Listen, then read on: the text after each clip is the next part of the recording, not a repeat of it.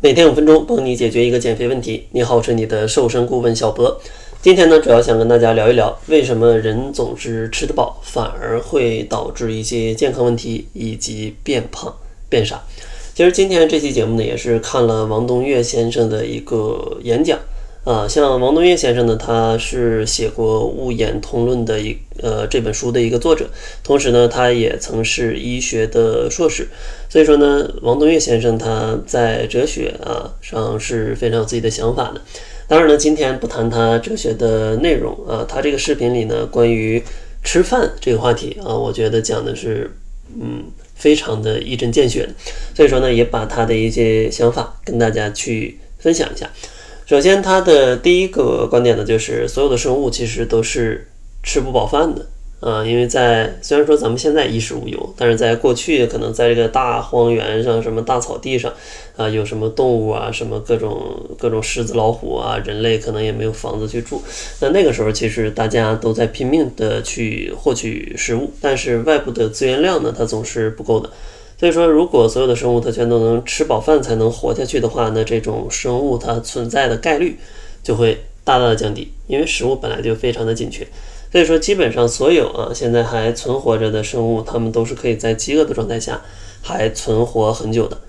而且呢，在饥饿的状态下，为了保证大家可以有更高的概率啊更高的几率去找到食物，所以说，呃，这些生物在饥饿的状态下，它的体能还有它的智力。反而是相对较好的，呃，总不能说一个就饿晕了，那你基本就饿死了，呃，但是呢，咱们的基因为了避免这种状况，啊，它可以让你在一个呃很少食物的时候，也能保证一个很好的状态，保证保保证你或者说帮助你去度过这种危机的情况。但是呢，随着发展，现在咱们生活越来越幸福，啊，各种各样的技术导致咱们有取之不尽、用之不竭的。呃，食物，呃，而这种情况在咱们的基因里，啊，其实呢是没有预料到会出现这种状况的。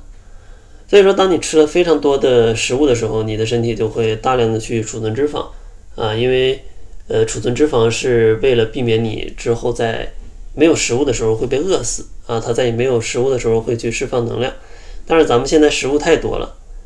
所以说呢，很难碰到吃不到饭的时候。所以说，这堆积的脂肪越来越多，它可能就会变成一种累赘。而当它越来越多的话，身体里的各种激素的变化，然后你体内血糖的一个居高不下，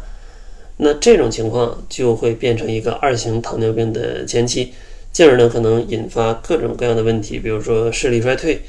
呃，皮肤的溃疡、肾功能的消退啊，肝功能的损坏，或者说心脏啊、脑组织啊，它其实无一幸免，因为你的血糖在你的血管里啊，它会腐蚀你各种各样的器官。所以说呢，像咱们的这种基因呢，并不太适合现在的这种饮食结构，或者说这种生活的节奏。所以说，如果你每顿饭都吃的特别饱啊，那其实是非常的危险的啊，因为。你在饥饿的时候，你的基因才会让你去，嗯，变得比较强大一些，啊，可能去找到更好的食物。但如果你天天都吃的这么饱，其实你的基因也不知道怎么去处理它，所以说你整个人就宕机了啊，逐渐的会有肥胖，还有各种各样的问题的出现。所以说呢，在这儿呢，我个人的建议就是建议大家每顿饭吃个七八分饱，然后餐前可能三四十分钟稍稍有饥饿感。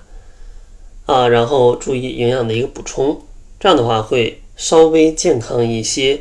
啊，不至于出一些问题。当然呢，也可以偶尔去尝试一些轻断食，啊，对身体也是有比较正向的一个帮助的。但是呢，这绝不是意味着大家要疯狂的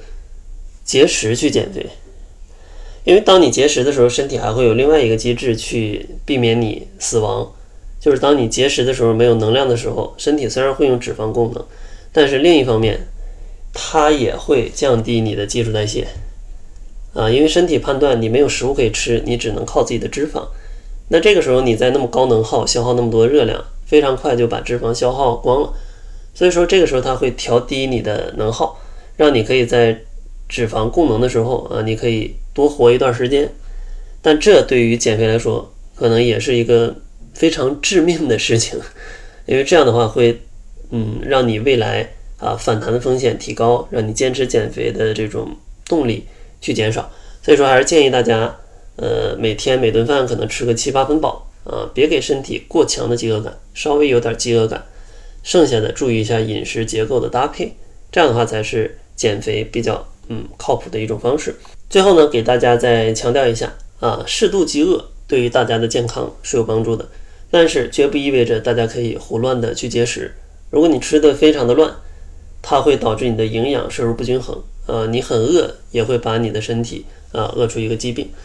呃，所以说呢，像想要通过本期节目去尝试轻断食的朋友，也建议大家先去学习一下，在网络上先找一找资料，